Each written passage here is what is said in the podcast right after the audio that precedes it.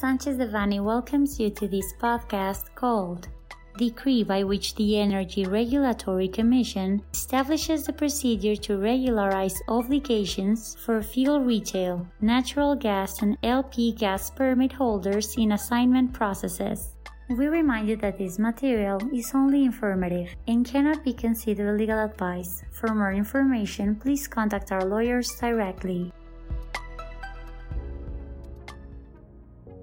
The Energy Regulatory Commission published on January 12, 2024, in the official Gazette of the Federation, the Decree A/080/2023, decree by which the Energy Regulatory Commission establishes the procedure to regularize unfulfilled obligations by permit holders and guarantee the continuity of service for the benefit of public interest in addressing requests for the assignment of public retail permits through a service station with a specific purpose for petroleum, natural gas, or liquefied petroleum gas referred to in Article 53 of the Hydrocarbons Law.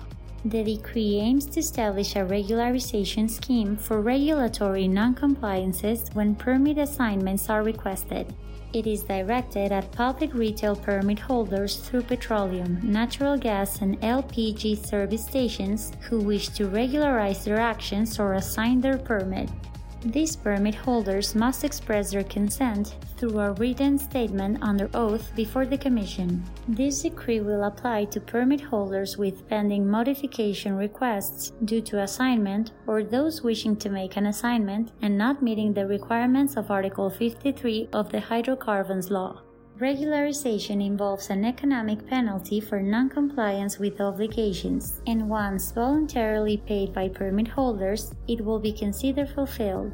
Notwithstanding the foregoing, the positive qualification of regularization does not imply approval of the transfer of the permit.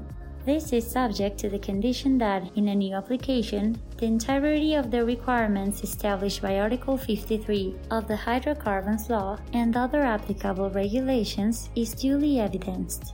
Noncompliance includes the lack of damage insurance and the non submission of annual compliance reports with applicable official Mexican standards. The Commission will impose fines to ensure transparency in the regularization process.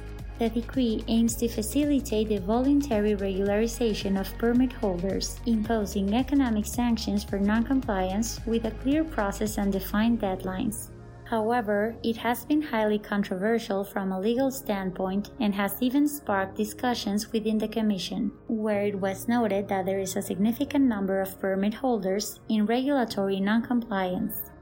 It is established that the hydrocarbons unit has a period of 15 business days to notify the permit holder of the proper compliance or non-compliance with the imposed penalty. Regularization will not take effect until proper compliance with the penalty is duly accredited.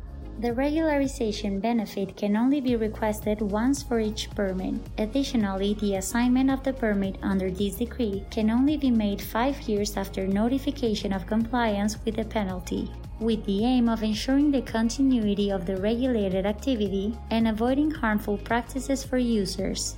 The decree began to take effect on January 15, 2024, and the period to submit applications for adherence to this decree will conclude on March 31, 2024. The Commission's governing body may extend the adherence period of said decree.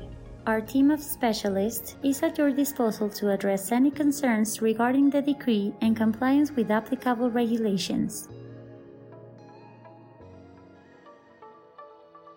This content was prepared by José Antonio Postigo Uribe, Max Ernesto Hernández Hernó, Tania Elizabeth Trejo Galvez, and Jesús Alonso González Hermosillo, members of the Energy Industry Group.